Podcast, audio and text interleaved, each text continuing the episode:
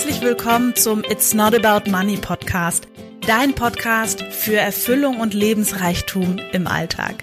Weniger Zweifel, Selbstsabotage und Mittelmaß, mehr Freude, Leichtigkeit und Magie. Ich bin Marie-Rose Karenke und das ist dein Podcast für Herz und Verstand, weil du insgeheim schon längst weißt, dass einfach mehr möglich ist. Lass uns gemeinsam die Welt verändern. Ich freue mich, dass du da bist. Herzlich willkommen. Ich freue mich total, heute ein Interview mit dir zu teilen, was ich mit Kaya Andrea geführt habe. Kaya Andrea ist Coach und sie hat einen ganz besonderen Schwerpunkt, den ich total spannend finde und womit ich mich auch schon beschäftigt habe. Und zwar, sie arbeitet mit den ahnen. Und was das bedeutet und was das eben auch lösen kann und was es auch in einem größeren Kontext bedeutet, darüber sprechen wir natürlich im Interview. Ich finde, wir haben eine ganz magische Stimmung erzeugen können, wo es wirklich auch um Frauen geht, um die Kraft der Frau, um Themen, die sich über Generationen weitergeben können, um Geld, um Fülle, um alles Mögliche. Und Kaya hat eine besondere Art, das wirst du gleich merken im Interview, die Dinge so miteinander auch in Verbindung zu sehen, Geschichte anders zu sehen und es ist wirklich, ja, ein sehr spannendes und inspirierendes Interview geworden. Ich wünsche dir ganz, ganz viel Spaß damit und freue mich natürlich, wenn du mir schreibst, wie dir das Interview gefallen hat. Und ja, ich würde sagen, Vorhang auf für das Interview mit Kaya. Hallo und herzlich willkommen zur heutigen Folge. Ich habe heute einen Gast, eine Gästin. Ich bin jetzt ganz gendern, nicht gendern. Ich weiß es nicht. Auf jeden Fall ist Kaya Andrea Otto heute mit mir. Ich freue mich sehr, dass du meiner Einladung zum Interview ähm, gefolgt bist und freue mich richtig auf unser gemeinsames Interview und auf die Themen, die wir anschneiden werden. Und vielleicht möchtest du erstmal für diejenigen, die dich nicht kennen, dich erstmal vorstellen. Ja, also erstmal freue ich mich natürlich sehr, äh, heute hier mit dir zu sprechen. Ähm, mein Name ist Kai Andrea. Ich bin ähm, Wilver und Master Coach und Spiritual Feminist. Und dann fragen immer alle, was ist das? Und ähm, die Bottomline, also das, was dahinter steht, ist für mich, ich helfe Frauen, die souveränste Person in ihrer Linie zu werden. Und das ist eigentlich die Arbeit, die ich mache. Also das ist auch das, woher ich komme. Das ist das, woran ich glaube, dass es wichtig ist, dass wir Frauen wirklich wieder in Souveränität kommen nach all dem, was gesellschaftlich hinter uns ist und auch noch um uns ist. Und das mache ich ähm, im Eins zu eins. Ich habe ein Jahresprogramm. Ich ähm, mache Workshops, Seminare, Experiences und ja, Schön. So bewege ich mich durchs Leben. Cool. Du hast auch, ähm, also ein Buch hast du schon geschrieben und das andere kommt jetzt am 14.03. raus. Ähm, das magst du vielleicht schon am 28.02. Am 28. Vorverlegt, ja. also das ja. erste Buch heißt Du bist die Antwort auf deine Fragen. Ich finde den Titel ja so, so genial. Mhm. Ähm, und das nächste Buch heißt Spiritual Feminist. Mhm. Und was ist so ein bisschen für dich der Unterschied zwischen den Büchern? Also der, das erste Buch, da geht es ganz klar, also daher kam auch der Titel wirklich zu merken, wir können ganz lange, ganz oft außen suchen nach äh, Antworten, nach ähm, Antworten auf die Fragen, die wir haben im Prinzip. Was ich einfach gemerkt habe über die Jahre ist, dass das meiste in uns liegt. Und der Fokus des Buches ist deswegen im ersten Teil wirklich geht es um Ahnen, Epigenetik, Ahnen dass wir einfach sehr viel mehr Ahnen sind, als wir uns manchmal eingestehen in dieser sehr individualisierten Gesellschaft. Denn ähm, ohne unsere Ahnen wäre keiner von uns hier. Also wir bestehen ja quasi aus dem, was die uns mitgegeben haben. Und äh, damit befasst sich das Buch. Also da geht es wirklich darum, zu gucken, was kann ich das, was schwer wiegt, lösen sozusagen? Wie kann ich das, was als Geschenk da ist, was ich vielleicht noch nicht erschlossen habe, für mich ähm, nutzen auch. Und ähm, finde ich so eine Lebensvision für mich, die stimmig ist, mhm. wenn ich jetzt mich selber mehr wiedergefunden habe, weil das ist das, was ich auch immer wieder feststelle, dass wenn wir uns vor allem als Frauen aufmachen, sich auf einmal Lebensmodelle und Ideen verändern, fernab der klassisch konventionellen ähm, ja, Straßen oder Wege, die uns vorgegeben wurden. Und dann kommt ganz oft auch so ein Zweifel, so, äh, hä, geht, geht das? Und das ist das, wo das zweite Buch sozusagen ähm, den Fokus drauf legt. Bei Spiritual Feminist geht es wirklich so darum, für mich immer wieder das Anliegen, Spiritualität und Feminismus zu verbinden, mhm. weil ich das Gefühl habe, im Feminismus fehlt manchmal die Spiritualität und in der Spiritualität fehlt meines Erachtens leider ganz oft auch wirklich ein fundierter Feminismus. Ähm, und Feminismus bedeutet eben, dass es auch um alle geht. So, also dass es äh, nicht nur darum geht, dass ich jetzt irgendwie mein Leben so cool leben kann, wie ich will, sondern dass es wirklich ein gesamtgesellschaftliches Konzept ist.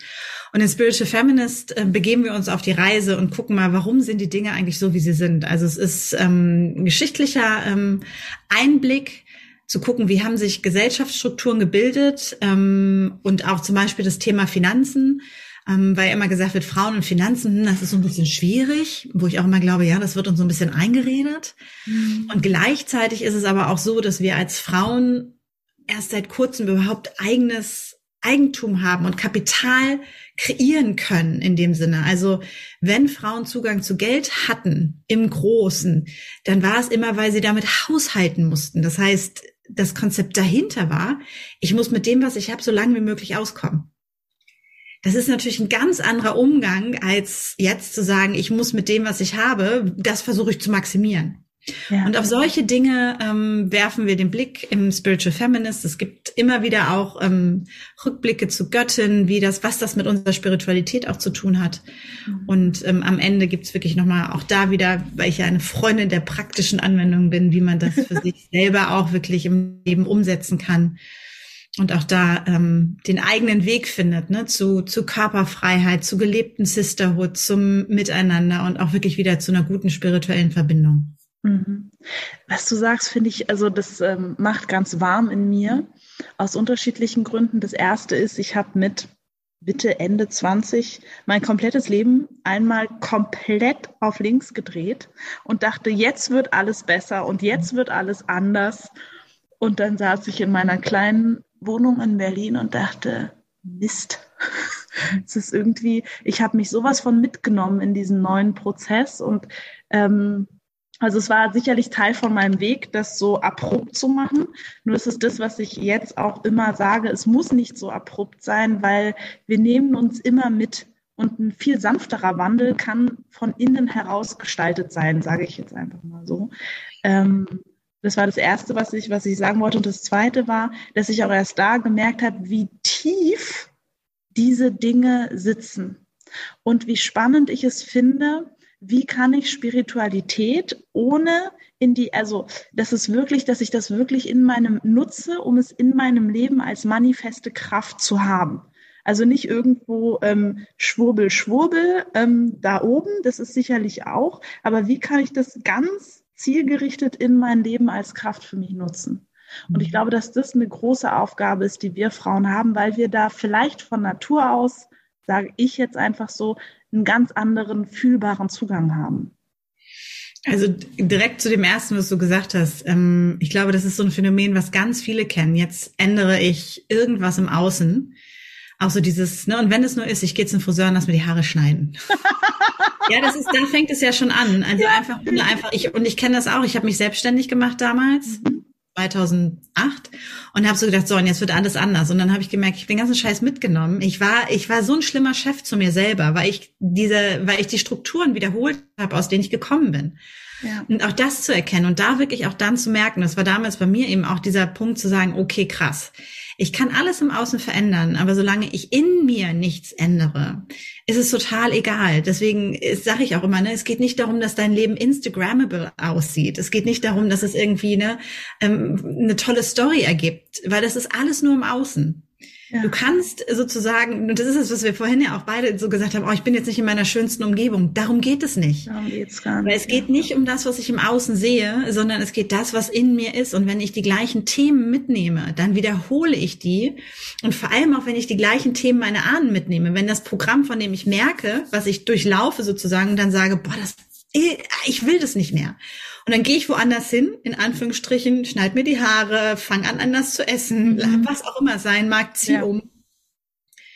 Und dann merke ich aber, dieses Programm fängt wieder an, aktiv zu werden, weil es im Kern teilweise auch gar nicht mein Programm ist, aber durch mich aktiv ist, epigenetisch eben, weil es ein Programm meiner Ahnen ist. Und für die war das vielleicht überlebenswichtig. Für die war das ganz, ganz essentiell. Und ich glaube, das ist das, was es wir wirklich uns wieder dran erinnern dürfen. Diese Verbundenheit, dass wir eben nicht dieses losgelöste Wesen sind, sondern wir sind Teil von etwas Größerem. Mhm. Und dann kommen wir nämlich auch zu diesem Punkt von Spiritualität, diese sehr himmelsorientierte Spiritualität und diese eher erdverbundene Spiritualität. Und durch die Entstehung des Patriarchats und dann durch die, ähm, da gehe ich in dem Buch auch noch mal mehr drauf ein. Also wer jetzt sagt, oh Gott, das ist mir viel zu viel, kann das im Buch in Ruhe dann noch mal nachlesen. Ja, aber das ist halt dadurch gab es, es war in den in den Gesellschaften davor, in diesen meiner meines Wissens nach ähm, Gender ähm, offeneren, ähm, sehr viel ähm, egalitäreren Gesellschaften im Matriarchat, die eben nicht das Gegenteil vom Patriarchat sind, das ist ganz wichtig, sondern die waren wirklich anders organisiert, ähm, war dieser Göttin Bezug da. Und Göttin eben nicht als irgendwie so ein unantastbares Wesen, sondern als diese Symbole der Erde. Wir kennen das zum Beispiel in unserem Kulturkreis als Frau Holle oder wir haben auch die Freie, aber Frau Holle ist immer so ein schönes Beispiel noch, die die Seelen holt und die Seelen bringt. Ne, Goldmarie geht in die Unterwelt ne, und arbeitet da und kommt dann wieder raus. Also all diese Geschichten. Und dann die Menschen haben damit sozusagen die, die Rhythmen der Natur beschrieben, haben da wirklich den, den Verbund geschaffen und haben sich als Teil von etwas Ganzem gesehen. Ich bin Teil davon. Meine Seele wird geholt und wiedergeboren. Und ich bin immer wieder hier. Ahnenarbeit ist auch dieses Anerkennen, dass ne, Ahnen können wiederkommen. Wir sind immer verbunden. Und was dann danach entstanden ist durch die ähm, ja, Entstehung sozusagen des, des maskulinen, des patriarchalen Gottes, ist diese Idee von, ich mache mir die Erde untertan. Gott mhm. hat die Erde geschaffen, die Göttin war die Erde. Gott hat sein Werk vollendet, die Göttin ist. Also allein da sehen wir das schon. Und deswegen fällt es uns oftmals auch so schwer, weil wir so lange in dieser verkopften Ideologie, Ideo logisierten, oh Gott, ich hoffe, das ist das richtige Wort, ähm, Welt sind, ähm, wo auch dann, ähm, und das ist auch ein lang altes, altes Weltbild, wo irgendwann gesagt wurde, hey, die Welt, wie sie hier ist, ist eigentlich nicht cool genug. Es gibt den Himmel, der ist viel geiler. Mhm. Und in dem Moment, wo das entstanden ist, das war auch schon bei den Pharaonen ja so, da sehen wir das ganz besonders, ne? Die haben ja die Pyramiden und dann haben die da Sachen reingepackt, um zu sagen, und jetzt geht's auf in das richtig geile Leben danach. Ja, das muss man sich aber wirklich. Also ich ja, ich, ich habe gerade, ich habe gerade darüber nachgedacht, weil ich ähm, war gerade in, in Peru ähm, in den in den Anden und da waren wir auch in einem Museum, wo eben diese unterschiedlichen Völker gezeigt wurden und da war eben auch dieser dieser dieses jetzt gehst du in ein neues Leben und jetzt wirst du mumifiziert und dann bekommst du die Sachen noch dazu, weil da wird's richtig toll. Das habe ich dort auch ähm, eben erleben können und fand es gerade spannend, dass ich dachte, ja. Und auch da, ne? Also ähm, das sind die patriarchalen Hochkulturen, mhm. die in unserer Gesellschaft immer noch total gehypt werden. Ne? Also die Pharaonen, die Inka, die Azteken, oh mega, mega, mega. Die waren so hoch entwickelt. Ich sitze da mittlerweile und denke mir, äh, mega überhaupt nicht, weil die wahnsinnig dominierend waren. Die waren wahnsinnig ähm, teilweise ähm, rassistisch, teilweise diskriminierend. Ähm, Frauen haben da meistens auch nicht wirklich so gut abgeschnitten. Das und die hatten vor allem auch ganz, ganz klare, starke Strukturen. Mhm. Also ganz klare Hierarchien. Ja. Ähm, und das ist etwas, was ich wirklich schwierig finde.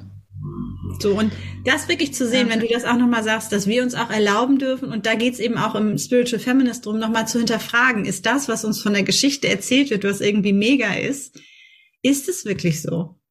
Finde ich das wirklich gut? Ist Alexander der Große wirklich ein Held? Oder, oder ist es einfach ein schlechter? Ja. Oder Ludwig der 14. oder wie sie so, ne? Also auch dieses Hinterfragen von, ne? Ähm, sind es Eroberer? Oder sind es einfach nur echt richtige Arschlöcher? Ja. Und ich glaube, wir müssen uns erlauben, das zu hinterfragen. Wir müssen uns erlauben, nach der Rolle der Frau in Geschichte zu fragen, die ja nie beschrieben wurde, weil das Geschichte meistens von Männern geschrieben wurde. Frauen haben selten was zu sagen gehabt. Und dann entsteht auf einmal ein anderes Bild, in dem wir auch, um da wieder zum Punkt vorhin zu kommen, neue Wege für uns finden können. Mhm. Und da kommt auch für mich ein, ein großer Begriff. Also ich empfinde das häufig so, ähm, um es mal so, so zu sagen. Also schon alleine, wenn eine Frau an einer Spitze von irgendetwas ist, an einer Bewegung, an einer irgendwas. Und ich will da jetzt im deutschsprachigen Raum gar keine Namen nennen, aber schon alleine das ist für mich ähm, schwierig. Und es ist für mich quasi, wenn dann eine, da wird dann quasi eine männliche Struktur weiblich genutzt und das ist für mich noch nicht so, wie ich es sehe, auch wenn ich noch keine wirkliche Alternative habe. Was ein Begriff ist, der mich wirklich sehr interessiert, dass du darauf nochmal eingehst, ist der Begriff der Sisterhood.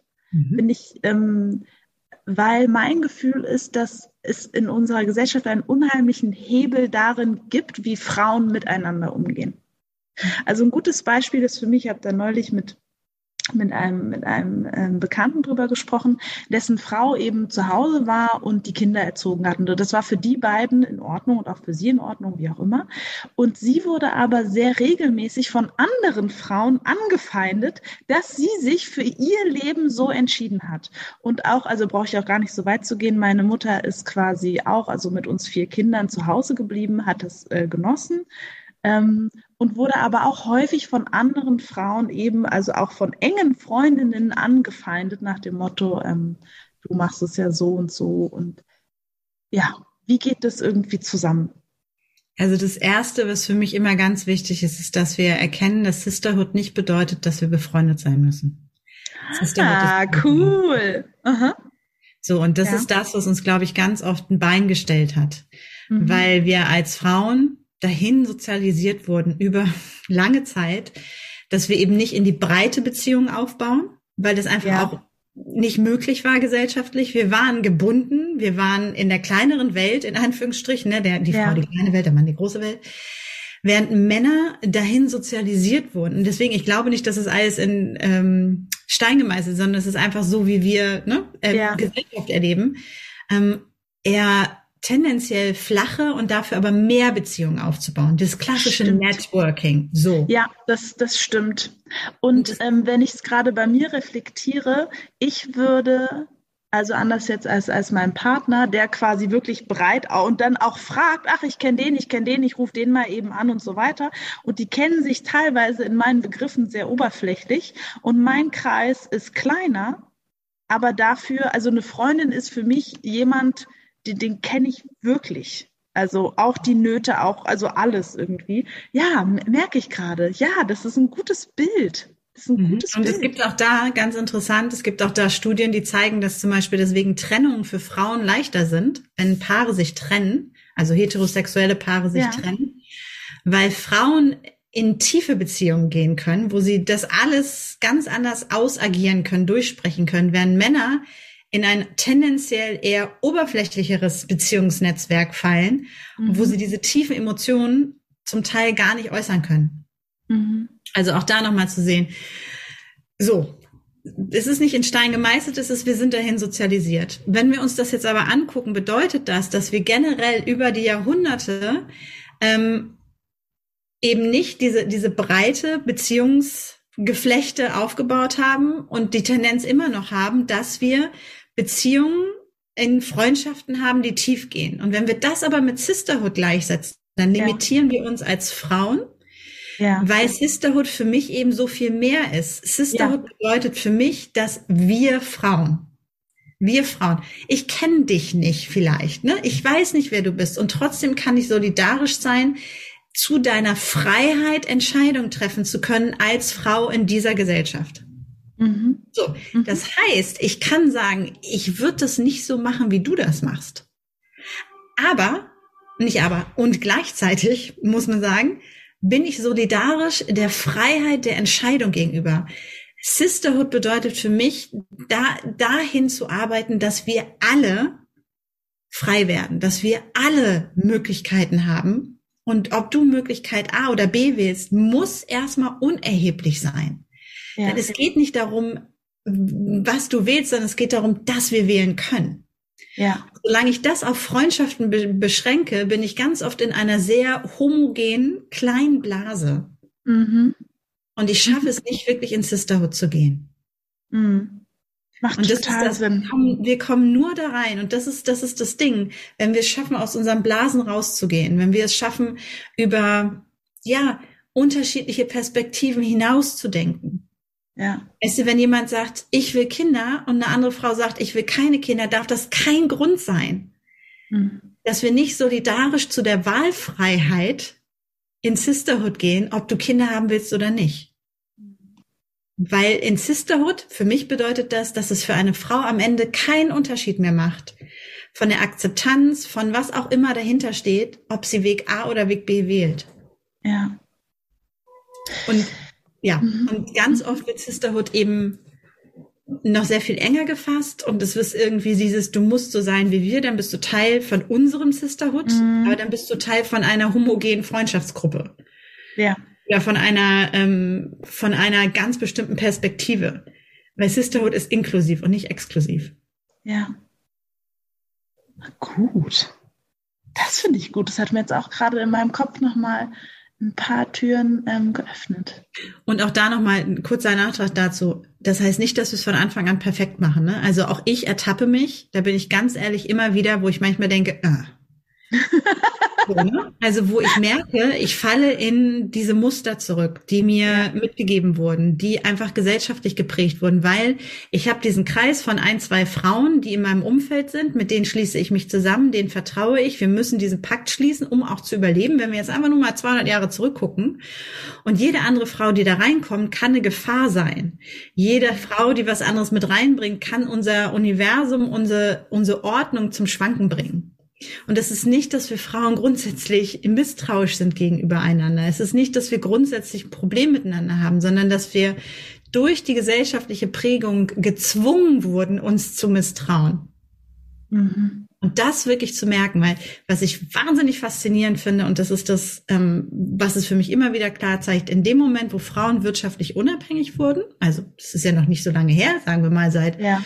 50, 60, 70 Jahren, wo Frauen die Möglichkeit hatten, wirklich in wirtschaftliche Stabilität, Unabhängigkeit zu kommen, seitdem gibt es wieder Massen von Frauenkreisen. Das mhm. heißt, in Sisterhood zu sein, miteinander zu sein, im Kreis zu sitzen, das ist, das ist Teil unserer DNA. Nur jetzt ist halt das Entscheidende, es geht nicht darum, dass wir im Kreis sitzen, also wie es im Außen aussieht, sondern dass ich bereit bin, mit Frauen im Kreis zu sitzen, die vielleicht nicht meiner Meinung sind. Ja. Und in dem Moment sagen kann, wir Frauen, das ist die Ebene, die jetzt zählt. Ja. Und die C ja, das ist, das lässt sich auch so herrlich auf alles ähm, anwenden für mich, was gerade in Deutschland passiert. Ähm, dass quasi dieses Wegtreten, Ausschließen, wie es ist. So, viele Frauen, die meinen Podcast hören, die stehen gerade so ein bisschen ne, an der Schwelle. Soll ich mich selbstständig machen? Will ich? Wie mache ich das? Wie finde ich vielleicht meine Nische und so weiter und so weiter? Wie war da dein Weg von ich mache mich selbstständig zu dem, was du jetzt machst? Das ist ja schon so eine Entwicklung irgendwie dazwischen. Vielleicht. Ja, ja. ja und nein. Also ich glaube, als erstes ist, ähm, wenn man sich in, also ich glaube generell, wenn Frau, wenn Mann sich selbstständig macht, ähm, dann ist man sowieso in permanenter Entwicklung, so wie wir es auch sind. Von daher ist es, wenn ich jetzt noch das machen würde, was ich vor 14 Jahren angefangen habe, dann würde ich an mir selber zweifeln. ähm, besonders weil es in dem Bereich, in dem ich unterwegs bin, einfach auch, ich glaube, ein Teil der eigenen, des eigenen Anspruchs sein sollte, sich selber immer wieder zu hinterfragen und zu reflektieren und weiterzugehen. Ähm, unabhängig davon, ob das jetzt ähm, spirituell ist oder ähm, fachlich gesehen oder oder oder. Ne? Also das ist einfach, da gehört Bewegung zu. Das ist natürlich was anderes, wenn ich ein Produkt habe, also wenn ich mit einem Produkt selbstständig machen möchte, aber auch da werde ich das Produkt immer wieder verbessern. Wenn das Produkt so bleibt, wie es am Anfang ist, dann habe ich mich nicht weiterentwickelt. Also das ja, ist einfach toller das, Vergleich. Natürliche der Evolution. Ähm, und ich habe mich damals selbstständig gemacht aus dem Grund heraus, weil ich wusste, ich kann in den Strukturen, in denen ich vorher war, in meinem Job, ähm, kann ich nicht bleiben, weil sie, ähm, weil ich zweimal übergangen wurde bei einer Beförderung, wo ich sozusagen mit, mit Scheinwerfer die erste Wahl gewesen wäre, ähm, wo es hin und her ging und ich gemerkt habe, nein, ich will nicht mehr in diesem System sein und habe mich dann selbstständig gemacht. Und ähm, dann hat sich das irgendwie so entwickelt. Also es ist auch nicht so, dass ich mich direkt ähm, mit dem, was ich jetzt mache, natürlich selbstständig gemacht habe, weil ich ja auch durch diese Prozesse gegangen bin, was ich vorhin schon meinte. Ne? Ich habe mich dann selbstständig gemacht und habe dann gemerkt, okay, ähm, also das ging dann auch los und das hat auch funktioniert und ich hatte noch an, ich habe damals noch Netzwerktraining, Kommunikationstraining, Moderationsgeschichten gemacht, weil das war das, wo ich sozusagen ein großer Teil von mir einfach auch herkam. Und ähm, bin dann aber selber natürlich auch durch meinen Prozess gegangen und habe gemerkt, oh krass, wie viel steckt da eigentlich in mir, mhm. weswegen ich nicht meine super mega nette Chefin sein kann zu mir selber, sondern mich selber immer noch pushe und irgendwie komplett erschöpft bin ähm, und meine, ich muss noch das nächste und das nächste und das nächste machen. Und so hat sich dann der Prozess einfach auch gestaltet. Also durch das, was ich selber erfahren habe, mhm das dann auch immer wieder in die Arbeit mit einfließen zu lassen. Also ich habe früher auch ganz viel äh, Gründerberatung und so gemacht und da sind die Themen natürlich auch mal wieder hochgekommen. Wie gehst du mit Momenten um, wo du noch nicht, also das ist ja manchmal so, ich habe zum Beispiel jetzt gerade wieder mal so ein, so ein Moment, ich nenne das ist so ein Häutungsmoment, von dem ich nicht genau weiß, wie lange das dauert. Ähm, wie gehst du mit sowas um, wenn, also mit diesen Rhythmen? Die dann irgendwie sind. Also für mich ist es irgendwie klarer denn je fühlbar, dass es Rhythmen gibt, da es irgendwie eher nach innen, Rhythmen gibt, da es nach außen, ähm, schaffen, reflektieren. Also dieses Ganze, wie, wie gestaltest du das für dich? Ich gebe mich dem hin. Hm. Und ein Teil von mir. ich hab's befürchtet. Und ein Teil von mir, ganz ehrlich, dreht durch. Ja, ich wollte gerade sagen. Und das ist ganz normal. Und aber auch da, also ich glaube, das Entscheidende ist da zu merken, und dann sind wir wieder bei dem Thema Verkörperung. Ja wie fühlt sich mein Körper damit an? Und wie fühlt sich mein, ich nenne es gerne Mindfuck damit an? Ja. Verstand. Ja. Und zu merken, ah, das sind zwei grund grundsätzlich unterschiedliche Zustände. Absolut. Ich fühle gerade rein und merke, der Körper ist bei mir sehr entspannt. So. Und der, ne, ja, genau. Ja. Und das ist das, was ich dann auch gerne manchmal ähm, feminine Business-Strategie nenne ja. zu merken, es geht nicht um Logik gerade, sondern es geht, ja. wenn ich was verkörpern will, dann muss es, dann muss mein Körper meine erste Eincheck-Adresse sein. Mhm. Und wenn ich merke, das mein Körper ist, ist, okay, dann kann ich da drin sein. Und es gibt auch ähm, die Geschichte, es gibt ja die Geschichte des Helden, ne, der auszieht mit dem Schwert und den Drachen bekämpft und Holido, also dieses ewige nach außen ja. machen und tun. Es gibt ähm, von oh, Christine Murdoch heißt sie, glaube ich, die Reise der Heldin. Und diesen Prozess, den sie da beschreibt, ganz wunderbar ist, da geht es nach innen. Da geht die Heldin sozusagen in die Höhle des Drachen. Das heißt, wir haben in der femininen Energie, und das gilt für Männer wie für Frauen, aber für Frauen ist es nochmal wichtiger, dass wir uns daran erinnern, dass dieser Teil von uns eigentlich auch existiert, mhm. ähm, die Zeit des Rückzugs. Und die gilt es zu ehren. Die ist ganz wichtig. Das ist die Zeit, in der sich Dinge verändern. Das ist im Jahreskreis der Winter wenn wir zurückziehen, wenn wir durchatmen. Wenn der Bär keinen Winterschlaf hält, dann ist er erschöpft. Wenn wir uns nicht diesen Rückzug gönnen, dann erschöpfen wir uns. Und wirklich zu merken, dass auch langfristig, also auch als, als Business-Strategie, es langfristig uns nicht hilft, wenn wir uns diese Zeiten nicht nehmen. Wenn wir uns diese Zeiten nicht gönnen. Wenn wir uns das Durchatmen nicht können. Wenn wir uns ne, diesen Tanz auf der Spirale, wie auch immer wir es nennen wollen, nicht zulassen, weil wir nur linear und stringent denken. Mhm. Wir brauchen beides. Wir brauchen diese maskuline Energie als Container, als ähm, vielleicht auch Taktgeber manchmal, als ähm, System sozusagen, was uns hält. Ne? Also das wäre zum Beispiel, ich habe einen Newsletter-Anbieter und ich schicke einen Newsletter raus. Das ist was maskulin, das hält. Das ist ein Container, der mich hält. Ja. Wenn ich mich einfach auf die Straße stellen würde und erzählen würde, was ich in meinem Newsletter äh, eigentlich schreiben will, ja, dann erzähle ich das und keiner kriegt's mit. Mhm. Also geht es darum, eine richtige Struktur zu schaffen, die das, die das hält, damit das Feminine daran fließen kann. Das bedeutet ja. auch für alle Selbstständigen, wirklich ganz faktisch, legt euch den Notgroschen zu. Seid auf der sicheren Seite, wenn es mal so eine Phase gibt. Das ist nämlich auch ganz wichtig. Also es ist wirklich jetzt auch dieses wieder verkörperte und irdische. Auch wenn ich ein spirituelles Business habe. Sobald ich kann, lege ich mir den Notgroschen zu, weil ich dann durch diese Phasen gehen kann, und nicht in Panik verfalle. Ja. Weil ich in die Phase sein kann und dann auch sagen kann, hey, jetzt kommt vielleicht zwei, drei Wochen, Monat, zwei Monate mal nichts. Ich kann da durchgehen. Ich bin gehalten, maskuline Energie. Ich habe gut vorgesorgt. Ich habe einen Raum für mich geschaffen, in dem das möglich ist, dass ich in diesen Raum nach innen gehe, in dieses Häuten, in dieses, wie auch immer wir es nennen wollen. Mhm. Und das ist was, was ich einfach immer wieder auch sehe, was gerade im eher spirituelleren Businessbereich vergessen wird oder ausgeblendet wird. Ähm, und dann wird es schwierig. Und mhm. dann ist es manchmal wirklich, wir kreieren ein Drama, wo keines sein muss. Mhm. Das heißt, wir bringen unser zentrales Nervensystem in Panik, wo keine sein müsste. Ja. Weil wir uns so in diese feminine Energie geben und nicht das Maskuline mitnehmen. Mhm. Und das, das liegt ist ganz daran, einfach ja. nur als Abschlusssatz, als Denkanstoß, es liegt manchmal daran, dass wir so ein tiefes Misstrauen gegen das Maskuline haben, dass wir dem nicht vertrauen, dass es uns unterstützt. Mhm. Ja, gilt für Beziehungen auch im Außen. Erlebe ich bei vielen Frauen. Ähm, also, ich habe das in der einen oder anderen Podcast-Folge schon gehabt. Ich mache das nur der Vollständigkeit halber. Wenn wir von männlich und weiblich sprechen, dann hat jeder Mensch beides. Mhm, deswegen spreche ja? ich gerne von maskulin und feminin, damit ganz ja. klar ist, es hat nicht mit Mann oder Frau ja. oder nicht binär oder nicht männlich, nicht weiblich. Also auch da, ne? solange wir von männlich und weiblich sprechen, bleiben wir in der Binarität hängen, der Idee, dass es nur Männer und nur Frauen gibt und das stimmt nicht. Also wir ähm, mhm. reproduzieren patriarchale Muster. Ja. Und es ist ganz wichtig, auch da genau hinzugucken und wirklich aufmerksam zu werden, was wir machen. Das ist jetzt nicht, dass jemand denkt, oh Gott, jetzt darf ich das nie wieder sagen. Nur zu merken, es macht einen Unterschied, wenn ich von maskulin und feminin rede, ja. weil jede Person auf dieser Erde hat maskuline und feminine Energie und kann sich damit angesprochen fühlen.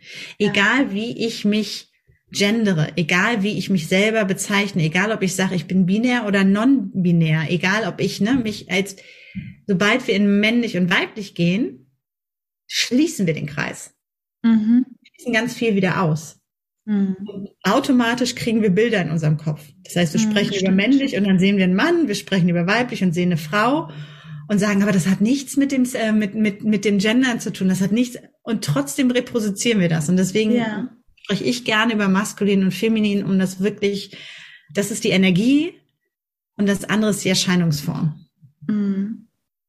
Ja, habe ich mir aufgeschrieben, weil klingt, also macht in mir, also in so einem Körperecho irgendwie fühlt sich das besser an, das sozusagen als anders.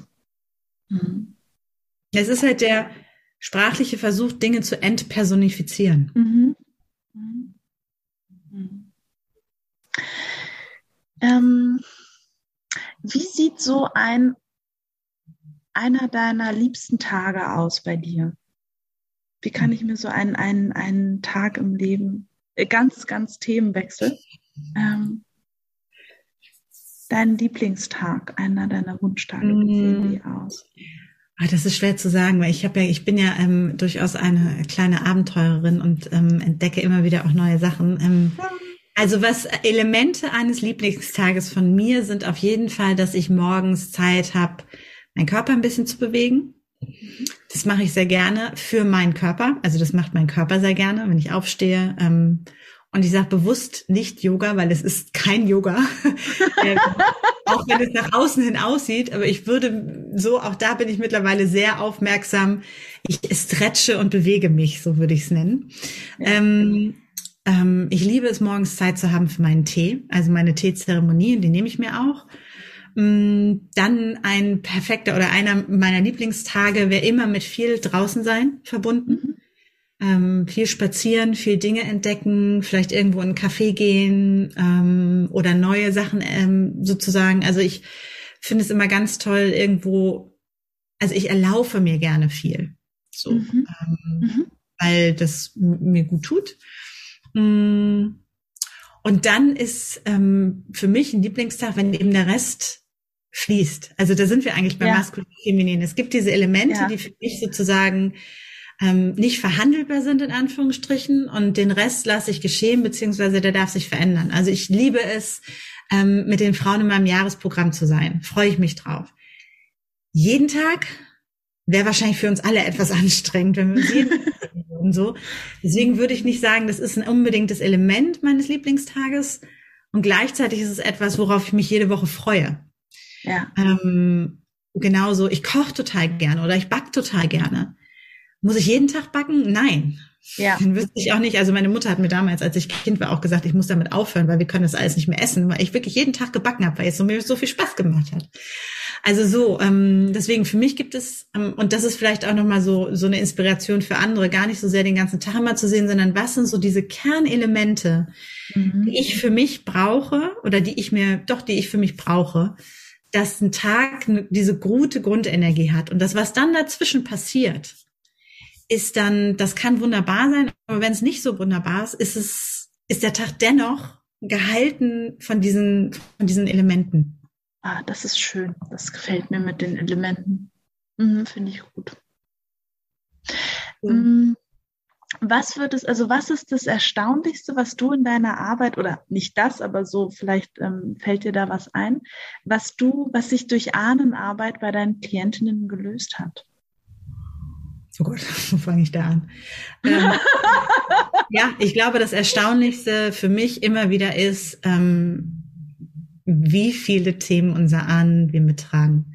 Mhm. Ich bin immer wieder, dass ich mir denke, krasser Scheiße, ey. wieso, also wenn ich mir überlege, dass wir seit 2000 Jahren, plus minus, also hier seit ungefähr 800 nach äh, Beginn der Zeitrechnung, ähm, wo wir ja christianisiert wurden, ähm, so im deutschsprachigen Raum, diesen Bezug zu den Ahnen verloren haben. Und da denke ich mir immer, das ist so krass, weil einfach so viel A unverarbeitet, unbesprochen ist und ich mir immer wieder denke, wie konnten wir diesen essentiellen Teil unserer Kultur so verlieren? Also das gibt es ja auch in ganz vielen anderen Kulturen, vor allem in indigenen Kulturen ist es ja alles noch da. Es ist also nichts, was wir uns Europäer ausgedacht haben, sondern ich glaube, es ist ein ganz tiefer Bestandteil unseres Seins.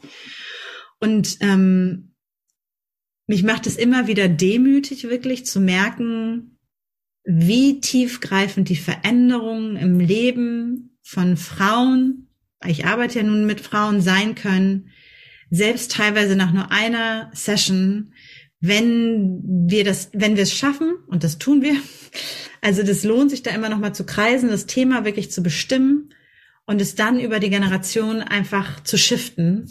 Das ist das, wo ich immer wieder denke, krass. Mhm. Und einfach echt nur dankbar und demütig bin. Mhm. Ja. Also ich kann das ähm, für mich auch sagen. Ich habe da auch ähm, Sachen erlebt oder wie soll ich sagen, für mich hat sich, ich habe eine Ahnenaufstellung gemacht bis in die siebte Generation zurück und habe danach, und das war für mich, deswegen habe ich dich extra gefragt, weil für mich war es schwierig, es so richtig in Worte zu packen. Hm. Also ich könnte beschreiben, was da passiert ist. Und es ist ein fühlbarer Unterschied für mich wie es dann war. Und das ist der Punkt, wenn du das sagst, Ahnen sind Körper. Mhm. Ah, okay, ja. Genau, also es ist ein fühlbarer Unterschied. Also Und ich habe auch. Also, um da wirklich direkt das nochmal wirklich auch für alle so klar zu kriegen. Epigenetik ist der wissenschaftliche Zweig. Ja. Ähm, Genealogie, also Ahnenforschung ist der, die, für mich immer so die maskuline Energie daraus. Und Ahnenarbeit, also Ahnenheilung ist sozusagen die feminine Energie dazu. Ne? Dieses Beweisbare, nicht Beweisbare, so. Das Ding ist, Ahnen sind die Zellen, die, also wir entstehen aus Zellen. Das muss man wirklich dieses Bildliche mitzunehmen. Das heißt, der Großteil unseres Seins, hier all das, Haare, äh, Gesicht, Hände, entsteht aus unseren Ahnen. Und dann gibt es einen kleinen Teil in unserem Leben, der entsteht aus meiner persönlichen Erfahrung. Die aber ganz oft ja auch durch die Perspektive meiner Ahnen geprägt ist. Ja. Das ist nichts, was ich formulieren kann unbedingt. Ja, genau, weil das weil, es ging mir auch so. Es war, es war wirklich ähm, schwierig. Weil es der Körper ist. Deswegen ja. kannst du das dann nicht formulieren. Nee, es, es Deswegen fühlt sich es aber in mir fühle ich mich anders. Ich würde sogar sagen, dass ich ähm, ein paar auch andere körperliche Reaktionen habe als früher. Und besser kann ich es schon mal nicht. Ich glaube, vielleicht ist ein guter Vergleich, fällt mir gerade ein, wenn wir ein Trauma erleben, dann sitzt das ja auch in unseren Zellen. Vielleicht ist das ein ganz guter Vergleich. Und das ist für mich in so Körpertherapie auch ähm, spürbar schon oft gewesen und ich glaube für viele, äh, die zuhören, auch. Vielleicht kann man es damit ein bisschen vergleichen. Das ist einfach, also ich meine, am Ende des Tages ist es reine Biologie. Wir entstehen aus den Zellen, die von anderen Menschen weitergegeben werden. Ja, Samenzelle, Einzelle, nichts davon ist unseres. Aus dem entstehen wir. In diesen Zellen ja. sind alle Informationen. Mhm. So, und wir sitzen als Zelle im Bauch unserer Großmutter, wenn die mit unserer Mutter schwanger ist und kriegen da alle Informationen reingeballert. So, das ist alles körperlich. Das, also diese Zelle hat ja kein Bewusstsein und denkt sich, oh, da hat sie jetzt aber überreagiert, sondern diese Zelle nimmt das alles ne, anders, ja. anders war. Ja, ich sag nur einfach, damit es wirklich das, dieses Verstehen von, wir sind so sehr im Kopf in unserer Gesellschaft, wir sind so sehr in Logik, wir sind so sehr auch in der Spiritualität, in dieser theoretischen Implikation von Dingen, wie müsste das sein? Wir versuchen uns Dinge vorzustellen es geht nur darum, immer wieder reinzufühlen, in den Körper zu gehen und auch vor allem für uns als Frauen in das Verkörpern zu gehen. Ja. Also unseren Körper uns zurückzuerobern, ne, dieses, dieses in, in Körperfreiheit, Body Freedom, wie auch immer wir es nennen wollen, gehen sagen, dies ist mein Körper, ich hole mir die Hoheit über diese Deutungshoheit und aber auch die Hoheit darüber, in diesem Körper sicher sein zu können, in diesem Körper sein zu können, diesen Körper spüren zu dürfen, diesem Körper wieder zu vertrauen, was einfach auch wieder, da sind wir wieder in dem Patriarchat nicht der Fall war. Es ist einfach, äh, im, im Körper einer Frau geboren zu sein, ist bis heute ein politisches Statement, weil unsere Welt immer noch eine andere ist.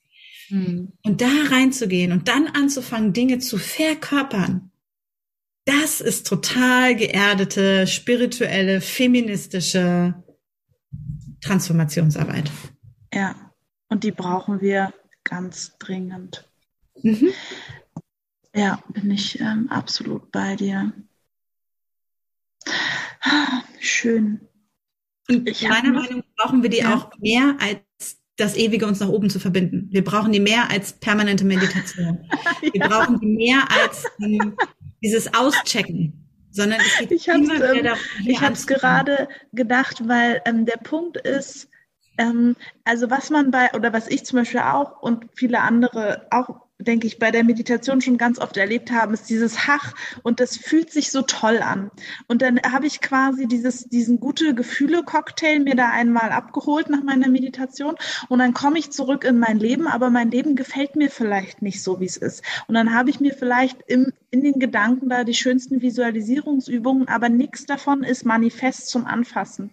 Und ich finde immer, oder was ich gerne sage, ist, mein Leben ist ein Hologramm von mir. Und ich kann ziemlich genau erkennen an sich, was ich da sehe. Und wenn mir das nicht gefällt, dann brauche ich nicht mehr meditieren, sondern dann darf ich wirklich ganz manifest, deswegen heißt das ja auch so, gucken, was ist denn jetzt hier wirklich zu verändern? Und teilweise, und in meiner Welt sind es selten wirklich Schritte im Außen, sondern mehr im Innen. Mhm. Und es ist so mhm. vielschichtig. Und es ist einfach nur eine, ein wahnsinnig geniales Wunderwerk Mensch, muss man wirklich einfach sagen. Also so ein Satz, der für mich immer wieder zentral ist, ist, es ist nicht deine Schuld, es ist deine Verantwortung. Das heißt, oh, es ist nicht ist ja deine Schuld, dass die Dinge irgendwie so waren. Es ist nicht deine Schuld, dass es jetzt so gekommen ist. Weißt du, das ist ja auch sowas, da nehmen wir uns die Macht. Es ist nicht deine Schuld, dass äh, dieses Programm in deinem Körper, äh, was auch immer es ist. Ja. Es ist deine Verantwortung, hier und jetzt die Antwort zu sein, ne? Verantwortung. Die Antwort zu sein auf diese Fragen, auf die Themen und sonst was. Und zwar eine verkörperte Antwort. Keine theoretische. auf das, was jetzt da ist, was es jetzt braucht. Ja. Oh, das ist an, an sich schon der, der perfekte, perfekte Jetzt machen wir Schluss. Ja, das, war der, der, der, perfekte Schlusssatz gerade. Ähm, mhm. Ja, ich überlege gerade, ich habe noch ein paar Fragen mir aufgeschrieben, aber ich weiß gar nicht, ob ich die, ob ich die noch stellen möchte. Ich glaube, ich vertraue jetzt einfach meinem Gefühl und lasse das so. Ähm, Kaya, ich danke dir für dieses Gespräch. Ich habe mir auch für mich tatsächlich ganz viele Sachen mitgeschrieben, die jetzt irgendwie in der Art, wie du das gesagt hast und wie du einfach ähm, Sachen miteinander fügst. Und was ich eben so so toll finde an, an deiner Arbeit, die du machst, ist, dass es wirklich diesen geerdeten, körperlichen, geschichtlichen Ansatz hat, wenn du damit was. Also es ist nicht, ich bin irgendwo hier in der, in der Sphäre und so weiter, sondern es ist wirklich down to earth irgendwie. Und das finde ich echt ähm, unglaublich toll. Vielen Dank, dass du heute hier warst zu Gast. Und Danke dir, dass ich bei dir sein durfte. Allen, die bis hierher zugehört haben, für ihre Zeit. Ja. Zuhören. Weil die Zeit ist ja die einzige Ressource, die uns niemand wiedergeben kann. Von daher vielen Dank dafür. Schön. Also macht es gut, ihr Lieben. Wir hören uns nächste Woche. Kaya, vielen Dank an dich. Tschüss.